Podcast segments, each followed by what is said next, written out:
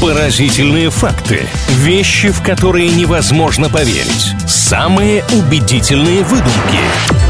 Правдивая ложь на правильном радио. Ребят, ну классика жанра. В рамках рубрики «Правдивая ложь» будем делиться с вами интересными фактами. Не всегда они на старте, по крайней мере, настоящие. Иногда мы включаем фантазию, чуть-чуть привираем, чтобы подловить друг друга. Но какое-то количество интересной, а может быть даже кому-то полезной информации здесь обязательно появится. Маша, привет! Привет, Илья! Здравствуйте, дорогие слушатели! Мы сейчас должны с вами объединиться, потому что факты за Ильей Андреевым. Да, посылайте Маше сигналы, свою энергию, подсказывайте ей каким-нибудь, не знаю, образом, жестами, может быть, она эти сигналы получит. Маша, правда ли, что нельзя получить номинацию на Эмми или Оскар, если ты не был на экране в фильме или сериале меньше пяти минут? Подождите, а как же номинации, связанные с лучшими костюмами, лучшим гримом? Нет, ну, конечно, мы говорим про актерские категории, Маша. Я думаю, что это неправда. И наверняка в истории был какой-нибудь случай, когда актер второго плана, получивший вот эту номинацию, появлялся на экране менее чем на 5 секунд и, может быть, этим самым рекорд установил. Я о таких случаях не помню, но надеюсь, что вы приготовили какую-то подобную историю. Но, честно говоря, каких-то исторических фактов у меня на этот счет нет. Но не так давно, на прошлой неделе, объявили номинантов на Эмми, и один из актеров попал в список претендентов на награду, появившись в кадре на 98 секунд. И он говорит, я сам вообще не понимаю, почему у меня номинация, почему я ее удостоился. Ну, а пользователи в сети вообще требуют, говорят,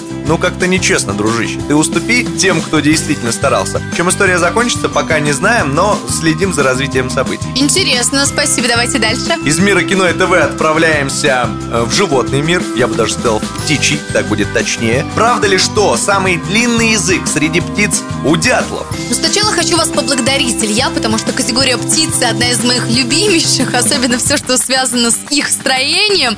Это я просто обожаю. Конечно, я все знаю о дятлах и об их языках, поэтому я могу с уверенностью заявить, что это правильный ответ. Пусть будет версия у меня такая, он значит, пробивает в дереве отверстие, где надо доставать червячков, но туда же надо как-то еще залезть, поэтому предположу, что у дятла длинный язык. Ну, все правильно вы объяснили, но он невероятно длинный. Сам дятел может быть размером 5-10 сантиметров, а язык у него может быть 15-20 сантиметров. И там такое интересное строение, вот если картинки в интернете посмотреть, так язык дятла устроен, что он как бы обмотан под кожей вокруг его головы. Звучит жутковато. Лучше давайте действительно отправимся смотреть на эти картинки и делать это будем, конечно, под музыку на правильном онлайн.